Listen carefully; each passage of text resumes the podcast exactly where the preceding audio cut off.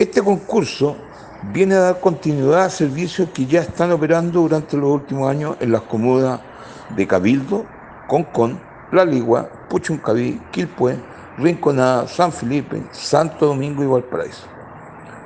Por tanto, son servicios que no pueden dejar de entregarse, puesto que son más de 700 familias que cuentan con, con que sus hijos e hijas puedan trasladarse desde y hasta sus establecimientos educacionales con un transporte escolar seguro y de forma gratuita que les proporciona el gobierno.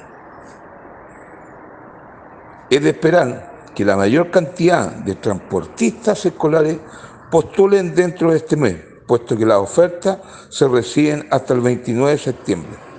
Se hace necesario recalcar que este beneficio permite la movilidad de los estudiantes a su establecimiento y de forma segura.